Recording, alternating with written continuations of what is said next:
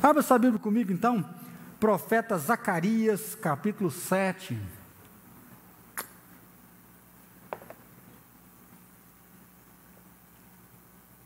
Zacarias, capítulo 7.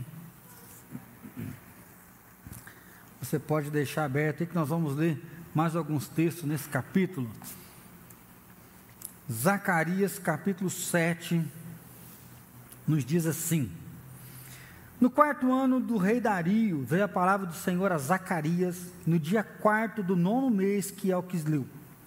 Quando de Betel foram enviados Cerezé e Regem Meleque, seus homens, para suplicar o favor do Senhor. Perguntaram aos sacerdotes que estavam na casa do Senhor dos Exércitos e aos profetas: Continuaremos nós a chorar com jejum no quinto mês, como temos feito por tantos anos? Esse tantos anos aqui, para você saber, são 70 anos. Então eles estão reunidos no templo em Jerusalém, vem uma comitiva de Betel, e eles perguntam aos sacerdotes, aos profetas, nós temos que continuar jejuando depois de 70 anos. Né? Até brinquei no primeiro culto aqui, né? E 21 dias nós achamos que ainda estamos bombando, né? Nossa, 21 dias, ó, top da galáxia, né? Chega logo domingo, segunda-feira, quer tomar café, né? 20 dias sem tomar, 70 anos, e eles estão perguntando: ainda é para continuar ou pode parar? Então a palavra do Senhor dos Exércitos me veio a mim dizendo: Fala a todo o povo desta terra e aos sacerdotes. Quando jejuastes e pranteastes no quinto e no sétimo mês, durante estes setenta anos, acaso foi para mim que jejuaste, com efeito, para mim? Quando comeis e bebeis, não é para vós mesmo que comeis e bebeis? Não ouviste vós as palavras que o Senhor pregou pelo ministério dos profetas que nos precederam, quando Jerusalém estava habitada e em paz com as suas cidades no redor dela, e o sul e a campina como habitados? Nós estamos finalizando os nossos 21 dias hoje de jejum e oração. Para você que porventura está vindo hoje pela primeira vez, ou você está aí assistindo a nossa live, Primeira semana nós jejuamos até meio-dia, segunda semana até as 15 horas, e hoje nós finalizamos até as 18 horas, consagrando a nossa vida diante de Deus. O objetivo né, desse jejum, seguindo um pouco aí a palavra de Deus, a Nínive, que ela seria totalmente destruída por causa do pecado, por causa da malícia, se ela não se arrependesse. E o que nós temos naquele livro é que a cidade inteira se arrepende, eles se lançam no chão, eles choram, eles deixam de comer, pedindo misericórdia, pedindo perdão de Deus. O rei faz um decreto, ele diz que não apenas os homens, mas os animais também. Só que o rei diz que além do arrependimento, eles deveriam se converter da violência das suas mãos, abandonar realmente o erro, abandonar o pecado. Então, esses dias nós temos orado, não simplesmente para Deus mudar um esposo, mudar uma esposa, libertar alguém ou restaurar alguém, mas nós temos clamado por perdão, nós temos clamado a misericórdia do Senhor. Vocês veem aqui que ele diz que jejum e choro né, é o choro do arrependimento pelo pecado, é o choro de arrependimento pelo erro, né, chorar de se constranger realmente para dizer: Ó, oh, o que a gente fez não estava certo. E aí, falar de jejum e oração, não sei como que foi a sua experiência. Né? Porque tem dia que a gente ora apaixonadamente, tem dia que os pedidos vão fluindo e aquele negócio acontece, você escuta um louvor, aquilo entra na alma. Tem dia que parece que a gente não quer falar nada, tem dia que parece que já acabou a fala, né? tem dia que dependendo você está nervoso porque está com fome, né? fica com fome, fica nervoso. Tem dia que você percebe que você está conectado e ligado 24 horas, porque você está constantemente clamando a Deus, pedindo a Deus, rogando a Deus, louvando, porque como a gente aflige o corpo, né? a fome nos lembra constantemente, ao lembrar da fome, nós lançamos a nossa vida diante de Deus. Agora imagina 70 anos de jejum. Aqui fala o quinto, né, o sétimo, se a gente for olhar, são quatro meses no ano que ele jejuava. Quatro meses no ano que eles estão colocando a vida deles em jejum, se consagrando, buscando a presença de Deus. E aí o texto mais específico, né, ele faz um resumo dizendo que eram 70 anos mas alguns estudiosos vão dizer que chega a aproximadamente 78 anos que eles estão realmente jejuando e clamando a Deus. Então imagina aí, né? acho que o contexto nosso aqui seria o que?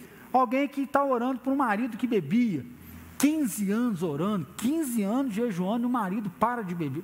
É você orando muitas vezes por um filho que está perdido, um filho que está desviado, orando pelo casamento, né? orando para que o marido realmente mude de vida, que a sua esposa mude de vida, que haja uma reconciliação. É você jejuando há muito tempo para sua vida financeira mudar, sua empresa emplacar, ou Deus abrir uma porta nova de um emprego, e você jejuando e clamando, e aí a bênção acontece. Então o marido converte, o filho muda, a libertação vem, né? financeiramente as coisas dão tudo certo, e aí é o momento que eles estão aqui. Por quê? Desde que Israel saiu do Egito, lá com Moisés, Deus disse assim: se você me ouvir, você me obedecer, eu vou dar chuva no tempo certo, vocês vão plantar e vão colher, vocês vão ter filhos, vão casar e vão se dar em casamento. O que, que Deus diz? Se vocês me obedecerem, eu não vou abandonar. E o que for necessário para a vida acontecer, a minha mão vai estar sobre vocês.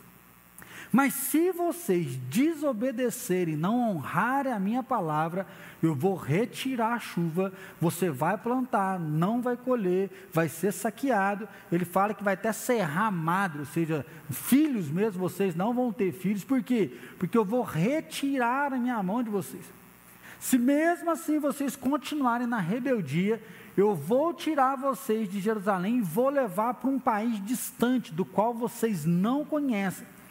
E aí o que, que nós vamos ver? O povo de Israel começa a desobedecer, não ouve a Deus, fica longe de Deus, não está com Deus, e Deus começa a mandar profetas. Deus fala: olha, vocês precisam voltar o coração para Deus, vocês precisam caminhar com Deus, mas eles estão cada vez mais se afastando, cada vez mais ficando longe de Deus. Deus envia o profeta Isaías, Isaías 58. Ele fala assim: o povo está dizendo, Deus, nós estamos jejuando, orando, clamando, gritando, e o Senhor não ouve a nossa oração.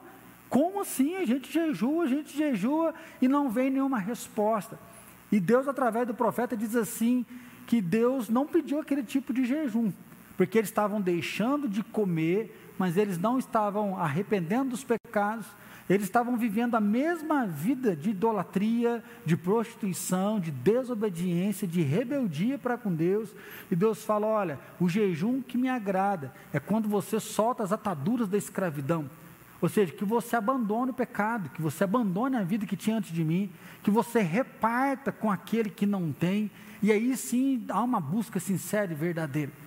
O que Deus começa a dizer desde lá de Isaías, e Deus já vinha chamando a atenção, é que nós estamos percebendo uma dicotomia em que, na fé, que é o religioso, e realmente na prática de uma vida com Deus. Então, o religioso faz parte da liturgia. Eu vi no culto das sete e meia, não, eu vi no culto das dezessete. Ah, minha célula é segunda-feira, minha célula é terça-feira. Ah, não, eu leio a Bíblia de manhã, eu faço uma oração de manhã. Todo dia, na hora do almoço, eu então faço uma oração para agradecer o meu almoço. Ah, eu tenho o costume de dar um dízimo, dar uma oferta. Isso é uma liturgia. É o que nós chamamos de serviço religioso. Então, uma pessoa, assim que ela tem uma religião, ela adota uma religião, ela vai seguir as normas, né, as regras daquela religião. E aí Deus está dizendo para o povo que eles estavam sendo só religiosos e que aquilo ali não estava realmente atingindo o trono de Deus e alcançando o trono de Deus. É um momento então que Deus chama a atenção deles, por quê? Porque como eles se rebelaram, Deus envia a Babilônia, você deve lembrar disso. Rei Nabucodonosor vai entrar em Jerusalém, destruir Jerusalém por completo e levar todo mundo para a Babilônia. Lá eles vão viver 70 anos como escravo. E aí, nesses 70 anos, é que eles estão praticando agora o jejum que Zacarias vai citar. Esse jejum vai marcar a vinda deles em, da Babilônia, vindo em Jerusalém, destruindo Jerusalém, queimando o templo, matando os sacerdotes, levando eles cativos. Então tem 70 anos que eles estão orando, pedindo perdão, 70 anos que eles estão vendo toda aquela desgraça, toda aquela destruição. Por que, que os nossos pais fizeram isso? Por que, que os nossos pais fizeram isso? Por que, que eles não te obedeceram? Só que o detalhe é que eles já voltaram da Babilônia, Agora eles estão em Jerusalém, os muros foram refeitos, o templo foi né, reorganizado, o templo foi refeito, os sacerdotes estão prestando culto, Esdras, Neemias, a vida voltou ao normal. Eles já estão agora dentro da casa deles, eles vão até o templo adorar a Deus, e aí passou aproximadamente oito anos dessa volta. Então a vida já está normal. E aí é a hora que eles perguntam. Eles falam: olha, quando a gente estava lá na Babilônia, a gente relembrava todo o caos, mas agora a vida já está normal. A gente ainda deve ficar jejuando, nós devemos continuar esse jejum. É o paradoxo que eu falei: você jejua pelo marido, o marido converte, para de beber, vou ter que ficar orando pela vida do marido? Paro ou eu continuo? É o momento que eles estão. E aí eu acho que no momento que nós estamos finalizando hoje o jejum, é hora de pensar, sim, fizemos jejum, uma campanha coletiva. Uh, pastor, foi, ó, difícil, o diabo levantou contra mim, para que a questão de comer foi muito difícil, não comer, né? Para outros, não, pastor, não comer até que foi de boa, mas foi muita luta, muito ataque do diabo para eu manter firme. Agora a gente para, quando que vai ser o próximo? E é isso que eu queria meditar com você hoje. Uma vida que agrada a Deus como que nós podemos realmente ter uma vida que agrada a Deus? Como que Deus olha para nós? Qual é a forma que Deus enxerga? O que Ele quer de nós para a gente poder realmente fazer algo que seja digno dEle e que exalte o nome dEle? Principalmente hoje ainda, que nós falamos que Jesus, Jesus já pagou o preço. Então Jesus já morreu na cruz, Jesus já pagou o preço, eu já estou salvo. Por que, que eu tenho que ficar jejuando? Por que, que eu tenho que ficar buscando realmente a face de Deus? Por que, que eu tenho que ficar me consagrando, sendo que Jesus já fez tudo, a graça já veio, eu já tenho a salvação e eu posso caminhar? É diante então de todos esses questionamentos, eu queria dizer para você, primeiro, não se engane achando que você está vivendo para Deus. Não se engane achando que você está vivendo para Deus. Quando o povo pergunta né, ainda tem que jejuar. Quando eles falam, ó, já tem 70 anos que nós estamos jejuando, para ou continua? A resposta de Deus é assim: quando comeis e bebeis, não é para vós mesmos que comeis e bebeis? Anteriormente ele ainda diz assim: quando vocês estão jejuando, foi para mim, com efeito, foi para mim, ou seja, foi para mim mesmo que vocês jejuaram, ou vocês jejuaram para vocês? Quando ele diz aqui, quando comeis e bebeis, não é a ideia de uma refeição, era a ideia da celebração que tinha naquela época. Festa da Páscoa, do tabernáculo, festa da colheita. Para nós aqui era pensar: vocês fazem festa caipira, churrascão na festa da multiplicação, vocês fazem a célula, para quem que vocês estão fazendo? Vocês fazem um culto de domingo bonito, com louvor, para tentar fazer um culto abençoado. Esse culto para quem que é? É para mim ou esse culto é para vocês? Olhar para essa pergunta nos leva também a pensar nas nossas respostas. Né? Deus está questionando a adoração e a rendição. Vocês estão se rendendo a mim ou vocês estão fazendo algo que é mesmo para agradar a vocês? Você pode pensar e lembrar quando Jesus encontrou com a mulher samaritana. A mulher samaritana falou assim: Jesus, onde que é certo adorar? É em Dan, em Betel, em Jerusalém, qual que é o lugar? Ou seja, é na IPI, é na quadrangular que tem um culto poderoso, é na Assembleia que o negócio chacoalha, é na igreja católica, assim, qual que é o lugar certo? E Jesus responde: o Pai procura adoradores que o adorem em espírito e em verdade. Ou seja, tem um Deus que está em busca de pessoas que agradam a Ele, que buscam a Ele. Mas aí vem algumas perguntas. Primeiro, você veio ao culto porque você precisa de Deus, você veio ao culto para adorá-lo. Você veio porque tem aquele medo que se eu não for, vou para o inferno, não tem que ir, porque a vida já está corrida demais, está difícil demais sem Deus, então ir com Deus.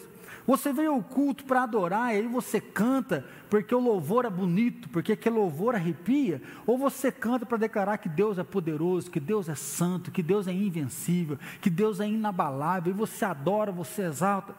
Você traz uma oferta porque você precisa ofertar, senão você não vai prosperar, senão Deus não vai derramar graça sobre você. Ou você consegue trazer uma oferta porque Deus cuidou de você, Deus te deu saúde, Deus te deu trabalho, Deus te deu vida, Deus te deu alegria aquele mês. Aí você recebe um salário e você fala: Deus está aqui, uma oferta de gratidão.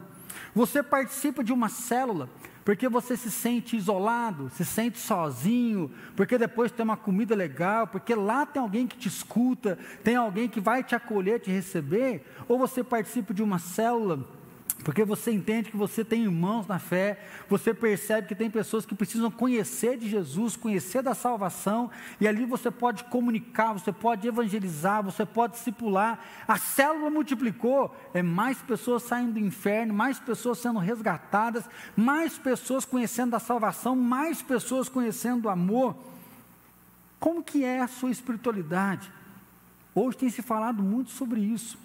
Quando você ora, né, e constantemente você ora, você ora porque você quer ter contato com Deus, você quer falar um pouco com Ele, você quer acalmar o seu coração para ouvir, para que realmente você viva aquilo que Deus quer, ou você quer, tem que orar porque você tem que cumprir uma regra, ou você tem que orar porque o negócio está feio mesmo, não deixa eu pedir uma coisa, tem que clamar outra, tem que pedir outra, tem que colocar a minha aflição.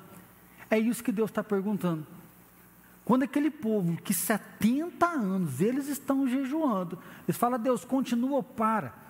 A resposta de Deus é assim: vocês não fizeram nada até agora. Por quê? A gente vai continuar o texto daqui um pouco. Porque o coração deles estavam longe de Deus. Porque religiosamente eles estavam jejuando quatro meses no ano, consagrando, chorando, mas acabou o rito. Ao sair do rito, a vida deles era normal. A vida deles era comum de viver em pecado, viver em desobediência, viver em rebeldia, viver longe de Deus. E aí Deus fala: olha, o jejum não foi para mim, não, o jejum foi para vocês. As grandes festas, né, aí, vamos pensar nas nossas festas, né, que a pandemia cortou, uma festa caipira, uma festa da multiplicação, né, uma feijoada no dia da família, virada de ano, confraternização da célula, né, é para vocês ou é para mim? Deus começa a questionar isso para o povo. Ou seja, como que vocês estão vivendo? E aí nós temos que lembrar de Jó. Um certo dia, Satanás aparece diante de Deus e Deus fala assim: onde você estava? Ele fala: eu estava rodeando a terra, estava rodeando o mundo. Deus, ele fala para Satanás: viu meu servo Jó, homem íntegro, fiel, temente a mim? E o diabo fala: mas é lógico que o senhor dá tudo para ele. Tira as coisas dele para você ver se ele vai continuar temente a você. E aí nós percebemos o que? Satanás ele tinha se rebelado já contra Deus. Lúcifer queria ser maior do que Deus, ele queria obter o trono de Deus, e por isso ele é expulso. Né? Lúcifer é o símbolo né, desse engano, da traição, da mentira, mas daquele que só quer para si, ao invés de realmente dar. E ele olha para Deus e fala: Não existe ninguém na terra que adora você por quem o Senhor é. As pessoas só te buscam porque o Senhor dá, só te buscam porque o Senhor faz. Tira tudo. E Deus fala: tá bom, pode tirar. Só não tira a vida dele. E aí o texto bíblico vai dizer que ele perde todo o seu dinheiro, ele perde os seus filhos, os filhos morrem, ele perde a saúde dele, a esposa, creio eu, num grito de desespero, amaldiçoou o teu Deus e morre, ou seja, não tem mais nada para acontecer, pode morrer. E ele diz para ela, né, doida, ou seja, mulher, você está falando como uma doida, você está falando sem pensar. Deus deu, Deus tirou, nu saí do vento da minha mãe, e nu eu vou voltar, e bendito seja o nome do Senhor. Assim, como que pode um homem sofrer tudo que ele sofreu, perder tudo que ele perdeu, e falar isso? Algumas pessoas falam que né, Jó, né, paciência de Jó, mas quando a gente começa a ler o texto, a gente vê que tem uma hora que ele fica meio nervoso.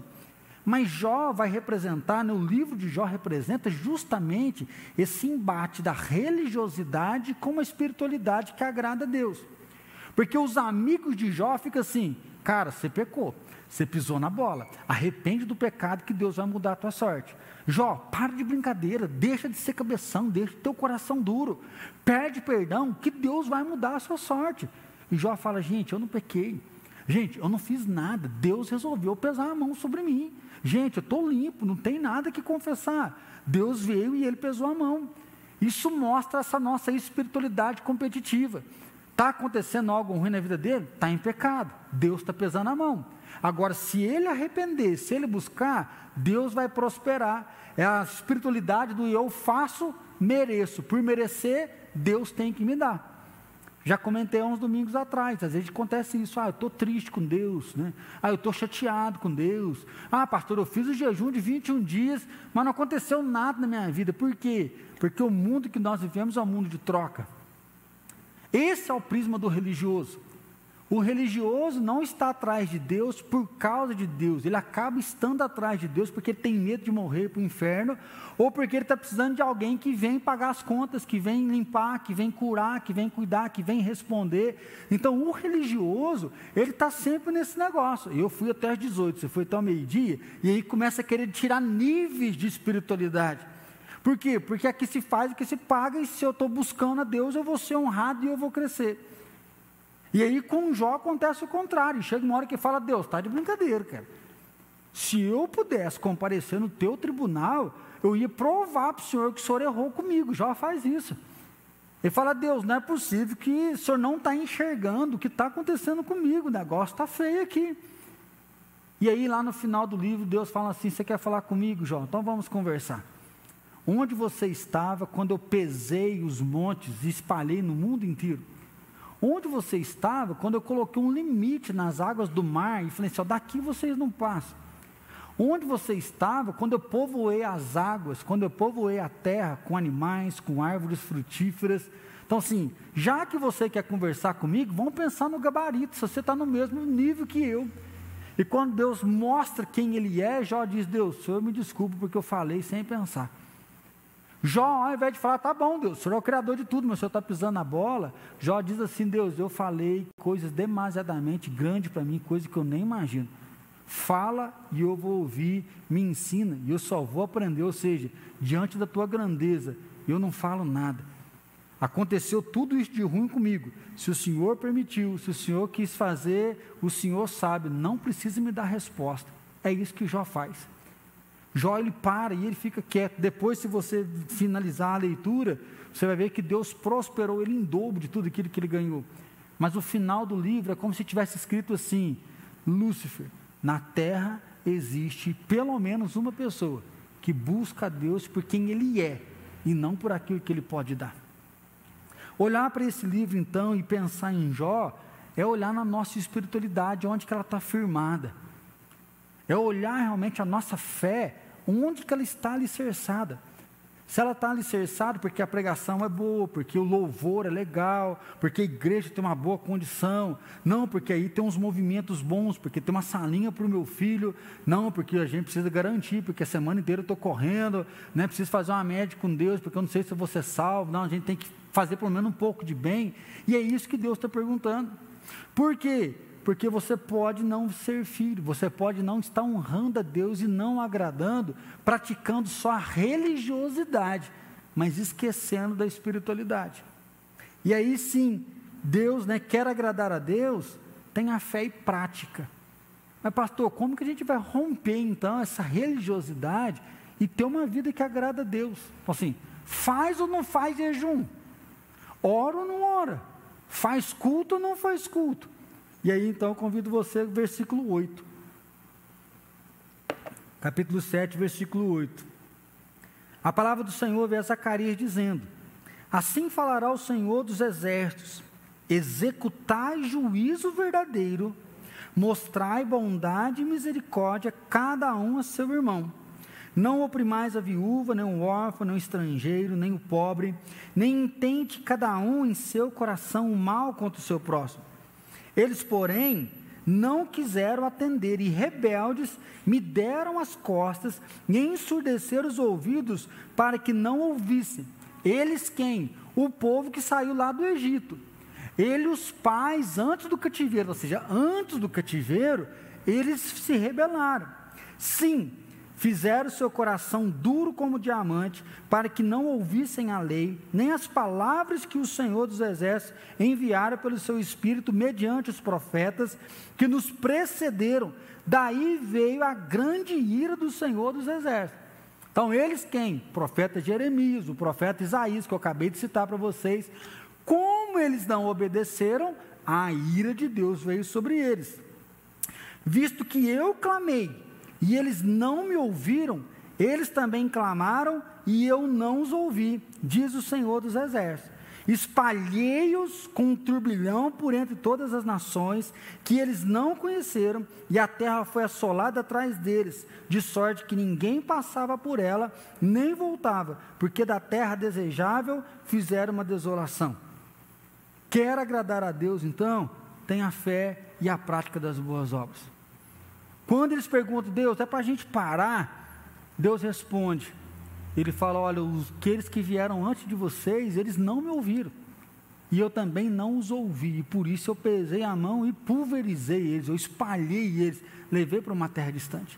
Só que quando Deus traz essa palavra, era para mostrar que justamente esse povo que voltou para Jerusalém, eles estavam jejuando, mas eles não estavam praticando a justiça. E aí, logo no versículo 9, 10, ele vai narrar o que? Executar juízo verdadeiro. Então, quando eles falam de jejum, o que estava acontecendo? Eles não estavam vivendo a verdade. Eles estavam na mentira, eles estavam na falsidade. Né? A ideia do juízo, ou seja, da justiça, de não fazer negócios duvidosos, não fazer negócio que vai prejudicar a vida do outro, de ter uma balança de honestidade e de verdade.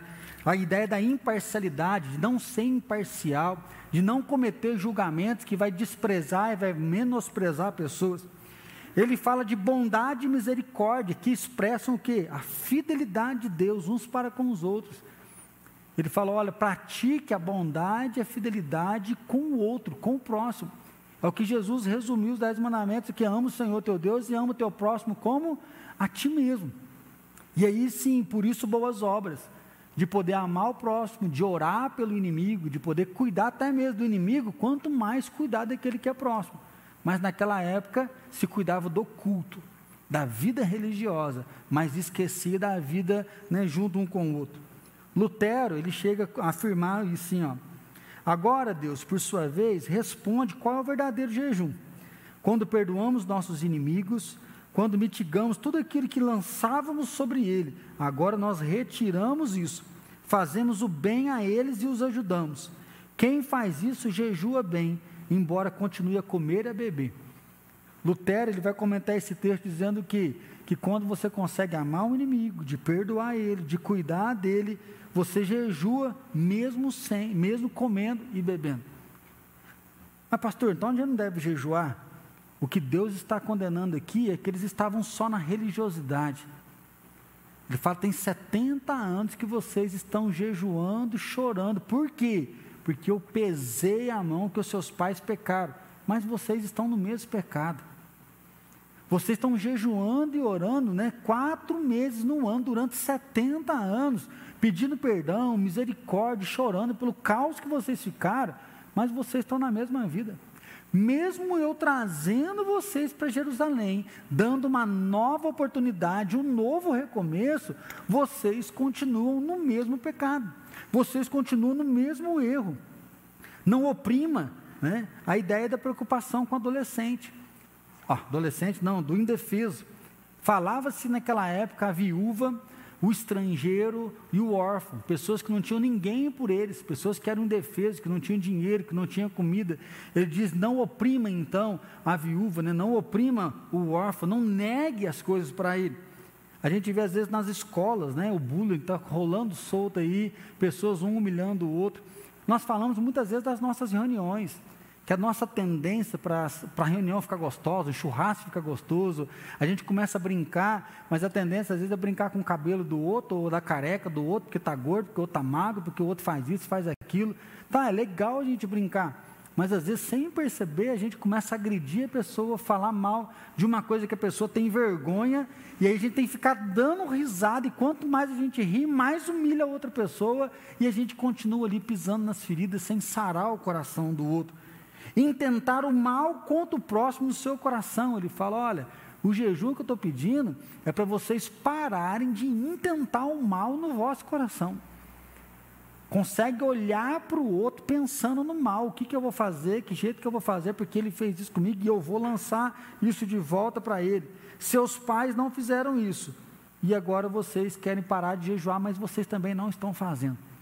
Vocês não estão cuidando disso. Hoje nós estamos finalizando a nossa campanha e é interessante você pensar, eu pensar, como que nós vamos continuar na nossa individualidade. É uma campanha coletiva para colocar a gente de volta mesmo nos trilhos, para colocar os nossos olhos de novo em Deus, para firmar o nosso coração em Deus. Por quê? Porque nós queremos ter belas celebrações, nós queremos ter belas reuniões, Nós queremos ter uma religião bonita, nós queremos ter uma religião que expressa a grandeza da criatividade do nosso Deus, da beleza do nosso Deus. Nós não queremos ter uma celebração que é ignorante, uma celebração que não é bela, que não é bem feita, que não é bonita. Nós não queremos ter células né, que faz uma reunião de qualquer jeito, mas sim onde as pessoas são amadas, onde as pessoas são cuidadas. E aí sim, expressa a nossa fé, mas expressa que é uma fé prática. Um amor que é demonstrável, um amor que as pessoas podem perceber, um amor que as pessoas podem visualizar e tocar. E aí o capítulo 8, eu não vou ler, fica tarefinha para você fazer em casa. Ele continua, mas agora ele lança uma profecia futura. O capítulo 8 ele já fala do reinado de Jesus, ele já profetiza a vinda de Jesus, que quando Jesus vier, o nome dele vai vir e ele vai reinar sobre todos. Já fala do reinado então do Messias. Olha o versículo 18. A palavra do Senhor dos exércitos veio a mim dizendo: Assim diz o Senhor dos exércitos: o jejum do quarto mês, do quinto, do sétimo e do décimo serão para a casa de Judá regozijo, alegria e festividades solenes. Amai, pois, a verdade, e a paz. Assim diz o Senhor dos Exércitos. Ainda sucederá que virão povos e habitantes de muitas cidades. Olha lá no versículo 23. Assim diz o Senhor dos Exércitos Naquele dia sucederá que pegarão dez homens de todas as línguas das nações, pegarão sim na hora das vestes de um judeu, e lhe dirão: Iremos convosco, porque temos ouvido que Deus está convosco. Para finalizar, Deus procura pessoas que querem estar com Ele. Deus está atrás de pessoas que querem estar com Ele.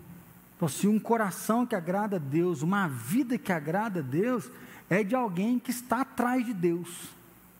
Não porque preciso melhorar meu casamento, não porque preciso melhorar o meu filho, não porque eu estou doente, não porque eu preciso melhorar minhas finanças, mas um coração que agrada a Deus, uma vida que agrada a Deus, são de pessoas que buscam a Deus porque Deus é, porque conhece o poder de Deus, conhece a majestade de Deus.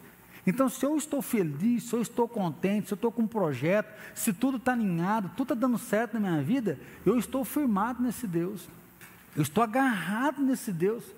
Se eu não estou sentindo, se eu estou com uma dificuldade, se aconteceu uma coisa ruim, se as coisas não estão indo bem igual eu gostaria que fossem, eu estou firmado nesse Deus. Porque eu me entreguei a Ele por quem Ele é. Eu conheci esse Deus, Ele se deu a conhecer a mim, Ele se revelou. Ele enviou o filho dele para morrer na cruz em meu lugar. Então a minha vida é devota a Ele, a minha vida é entregue a Ele, é rendida a Ele.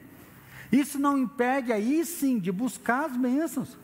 Isso não impede, ele mesmo fala: venha até mim, clama, busca, invoca. Então, sim, eu vou buscar algumas bênçãos, mas eu preciso entender que ele está em primeiro lugar. É o que nós temos visto muitas pessoas desviando na fé. Ah, me frustrei com aquela igreja, frustrei com o pastor. Ah, um membro lá não olhou na minha cara, o outro não fez isso. Ah, não, estou buscando a Deus tanto tempo e Deus não faz. E as pessoas começam a abandonar a Deus, por quê? Porque não conseguem buscar Ele por quem Ele é. E esse texto finaliza, ele é muito bonito, porque ele diz justamente isso. O jejum do quarto, quinto, sétimo e décimo serão para a casa de Judá regozijo, alegria e festividade. Aí sim um jejum que é celebrado como festa. Um jejum que é celebrado como alegria. Um jejum que ele é vivido, ou seja, por quê? Porque ele está nessa experiência com Deus. Aqui sim caiba a nossa festa caipira. Com touro, com pula-pula, com brincadeiras, com uma boa comida, com o cultão, para quê? Para celebrar que Deus está conosco, que a prosperidade está sobre a nossa vida, que Deus tem cuidado, que Deus tem guardado, e nós temos motivo para celebrar. Ah, nós fazemos uma churrascada da festa da multiplicação, por quê? Porque chegaram pessoas novas na igreja, pessoas confessaram seus pecados, pessoas foram batizadas. Então nós vamos reunir para jogar conversa fora, para brincar um com o outro, para jogar um com o outro, para comer uma bela de uma comida e para celebrar o nome de Deus, por quê? Porque Ele é verdadeiro. Nós fazemos sim um culto de domingo para trazer a nossa vida em honra a Ele, em gratidão a Ele, para dizer: Deus, o Senhor é santo, o Senhor é poderoso, nós precisamos do Senhor, de ouvir um sermão, não só porque ah, eu estou precisando, não, eu quero aprender, eu quero ter firmeza na palavra, eu quero conhecer quem é esse Deus, é nesse Deus que eu movo, né? é fortalecer a igreja, porque nós somos um corpo, acabou o culto, é um conversando com o outro, nossa, firmei minha vida, essa semana Deus falou comigo, uh, essa semana foi muito difícil, e é um que ora com o outro, que troca experiência, que abençoa o outro, e o corpo floresce, o corpo fortalece. É celebrar a célula sim, por quê? Porque nós cremos que Deus vai nos usar, nós fazemos célula porque nós cremos que nós temos dom, nós temos talento, que uma vida é pouco demais, e já que a gente vai ter uma vida só, eu quero compartilhar aquilo que Deus me deu, eu quero multiplicar aquilo que Deus colocou no meu coração para colocar no coração do outro. E aí, às vezes, a gente passa uns perrengues, a gente toma umas pancadas, sim, por quê? Porque o reino das trevas está aí. Satanás está furioso, ele vem se levantando, tentando nos barrar, tentando nos impedir, por isso que vem inimizade, vem briga, vem traições, vem mentiras, por quê? Porque o diabo quer jogar a gente no chão. O diabo quer mostrar que servir a Deus não vale a pena, andar com Deus não compensa, porque você é justo, você é honesto, você tenta fazer tudo a tua parte e vem alguém para desgraçar tudo. Sim, é isso que o diabo quer mostrar. Mas nós servimos a Deus não é porque tudo dá certo. Nós servimos a Deus porque é o certo. Nós louvamos a Deus porque é isso que agrada a Ele. E é isso que nós estamos fazendo. É isso que nós queremos colocar para Ele. E é muito bonito porque ele fala então do final é dessa maneira alegria e festividade, ou seja, vai haver alegria no meio de vocês. Por quê? Porque ele vai se revelar como Deus. É bonito porque ele fala alegria e festividade solenes. Amai, pois, a verdade e a paz. Então, nessas festas, vai ter verdade e vai ter paz. Vai ter bondade, vai ter misericórdia, vai ter amor, vai ter cuidado. Um vai olhar para o outro, um vai cuidar do outro, vai fortalecer. Ele diz aí que vai pegar dez pessoas de cada país, dez pessoas de cada língua. E essas pessoas, no caso, virão ali até o povo judeu e dizer: Nós viemos aqui, porque nós ouvimos que Deus está com vocês. Isso aqui é muito forte porque quando nós jejuamos, quando nós buscamos a Deus, quando nós colocamos a nossa vida no altar de Deus, as pessoas vêm até nós, porque elas sabem que Deus está conosco. Eu sempre comento que assim, acho que uma das coisas difíceis para a gente que é crente é que às vezes lá no seu trabalho, na faculdade, as pessoas meio que deixam você de lado, dependendo dos convites, das festinhas, fica rindo da cara, você não é crente, você não pode isso, você não pode aquilo, mas na hora que o bicho pega, eles vêm pedir oração para quem? Ô, oh, pede oração lá na tua igreja para mim. Ô, oh, depois você faz uma oração para mim. Por quê? Porque sabe que Deus está conosco. A palavra de Deus para aquele povo então foi: aquele que me agrada, eu vou estar com vocês, eu vou abençoar vocês. Então, meu irmão, que Deus te abençoe, que Deus te fortaleça, para você inspirar o teu coração em Deus, para você se agarrar realmente em Deus. Esse jejum foi só para te dar um empurrãozinho.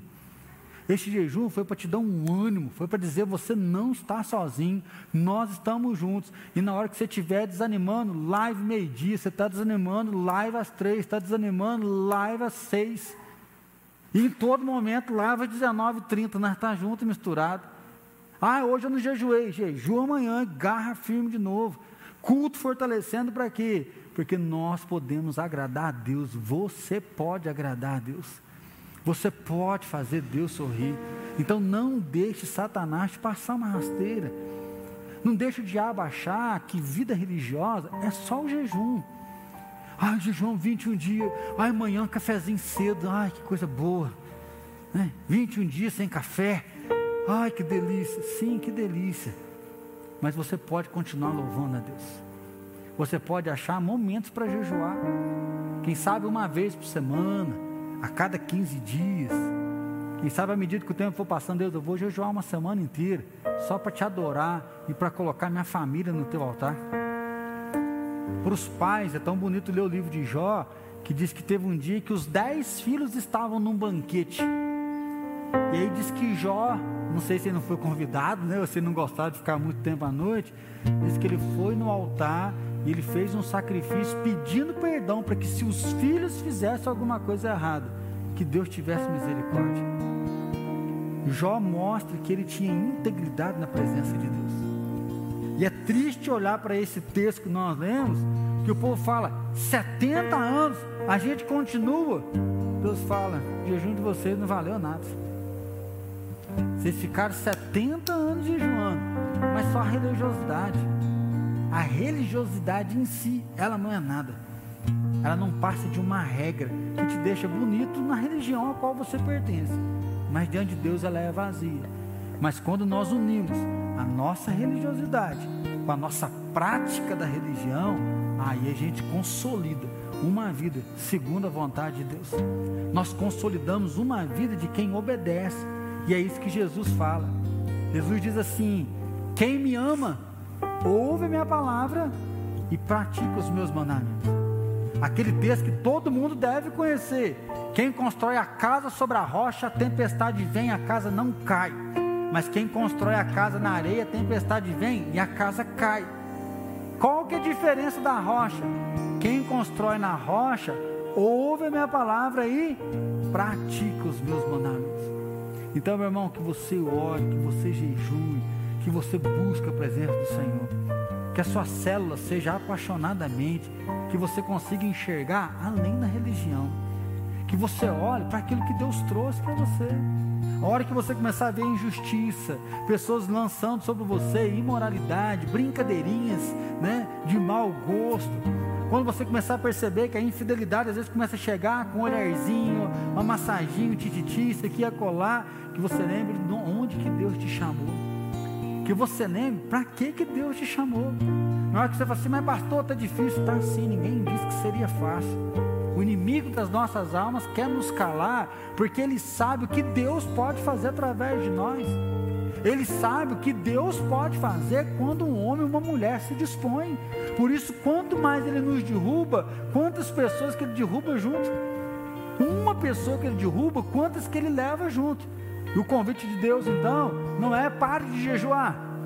O convite de Deus é as suas celebrações vão ser festas e alegria. Ele fala: o seu jejum vai ser festa e alegria. Sabe por quê? Porque nós temos dificuldade na presença de Deus. Por isso que Jesus diz: quando você estiver jejuando, não chega lá, ai que fome, nossa, hoje está difícil, hein? Jesus falou: quando você for jejuar, lava o teu rosto, para que ninguém saiba. Mas o Deus que está lá em cima, Ele está sabendo o que você está fazendo. Porque a nossa vida é com Ele, a nossa vida é para Ele. E no momento que Ele aceitar, Ele vai derramar a presença. E a palavra diz: virão pessoas de longe e vão dizer: Deus está convosco. Deus está com vocês. Deus está com vocês. Então, meu irmão, ande com Deus. Renova suas forças. Não deixa a pandemia, não deixa o pecado, não deixa pessoas tirar da tua mão aquilo que Deus colocou. Eu citei que uma vez aconteceu uma coisa muito ruim comigo. Uma pessoa me ligou, me detonou no telefone. Eu lembro que nós tivemos que ir lá para BH. Né? Eu e a Fran, a gente ia fazer alguns exames lá. Assisti um culto lá na Batista Central. Paulo Mazoni pregou no final, ele ficou lá eu fui lá rapidinho, né? Ô pastor, tudo bom? A gente lá de Alfenas. Ele aí, como é que tá as coisas lá? Hum, pastor, tomei uma pancada ontem que tá doendo. Ele falou da célula. Eu falei, não, a célula, graças a Deus, está uma benção. Eu tive um problema com uma liderança da igreja lá, machucou muito, não era daqui não, né? Alguém de fora. Ele falou, então vou deixar duas palavras para você. Diante de Deus, dobre os seus joelhos e humilhe. Reconheça a grandeza de Deus, reconheça quem é Deus. Mas diante do inimigo, levanta os seus punhos e vai para a briga. Não deixe o diabo roubar aquilo que Deus colocou na sua mão. Então a palavra de Deus é jejue, não pare, seja constante, mas não tenha uma vida religiosa, porque Ele vai fazer as nossas celebrações serem alegres, as nossas festividades serem contagiantes, e nós vamos amar a verdade e a paz e inundar o mundo com o amor de Jesus, porque é esse amor que nós recebemos. Pai querido, nós queremos em águas mais fundas, nós não queremos viver na religiosidade, nós não queremos ser afetados por pessoas, por setas que o inimigo tem lançado para nos barrar, impedir, Pai, de exercer o nosso dom, exercer o nosso talento. Senhor, nós entregamos as nossas feridas no teu altar, porque nós não queremos ser daqueles que param, que desanimam. Nós não queremos, ó Deus, seguir esse exemplo de Israel. Até quando nós vamos ter que jejuar? Ó Deus, nós queremos que o jejum seja algo vibrante nós queremos que os nossos cultos, ó Pai, seja algo de poder, porque é o nosso encontro com o Senhor. Pai, nós queremos ver as células, ó Pai, lugares onde a vida nasça, onde as pessoas, ó Pai, floresçam em Ti. Pai, que cada experiência com a live seja um momento de conhecer um pouco mais, de ouvir a Tua voz, nosso cafezinho da manhã, fazendo uma oração, ó Pai, ouvindo um louvor no carro, numa viagem, no trabalho, ó Deus, que Teu Espírito Santo venha Deus, a tua palavra diz que o Senhor estará conosco. Pessoas vão ver, pessoas vão ouvir.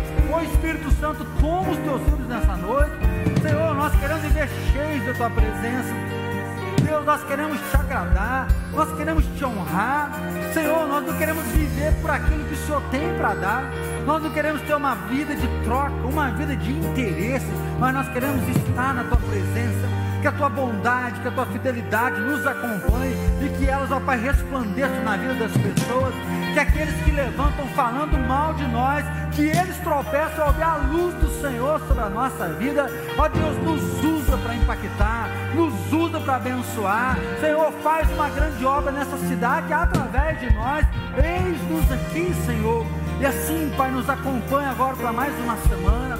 Senhor, o jejum finalizou aqui coletivo, mas a nossa vida contigo continua. E assim vai revelando, revela, vai chamando, vai tocando, vai curando, vai despertando, vai inspirando. Eis-nos aqui, ó Deus, para louvor do teu nome e que o teu reino venha, que a tua vontade venha e que a graça maravilhosa de Jesus Cristo, Senhor e Salvador nosso o amor do Pai Todo-Poderoso e que o poder do Espírito Santo seja derramado sobre cada um de nós e sobre todo o teu povo parado na face da terra, hoje e para todos sempre. Amém.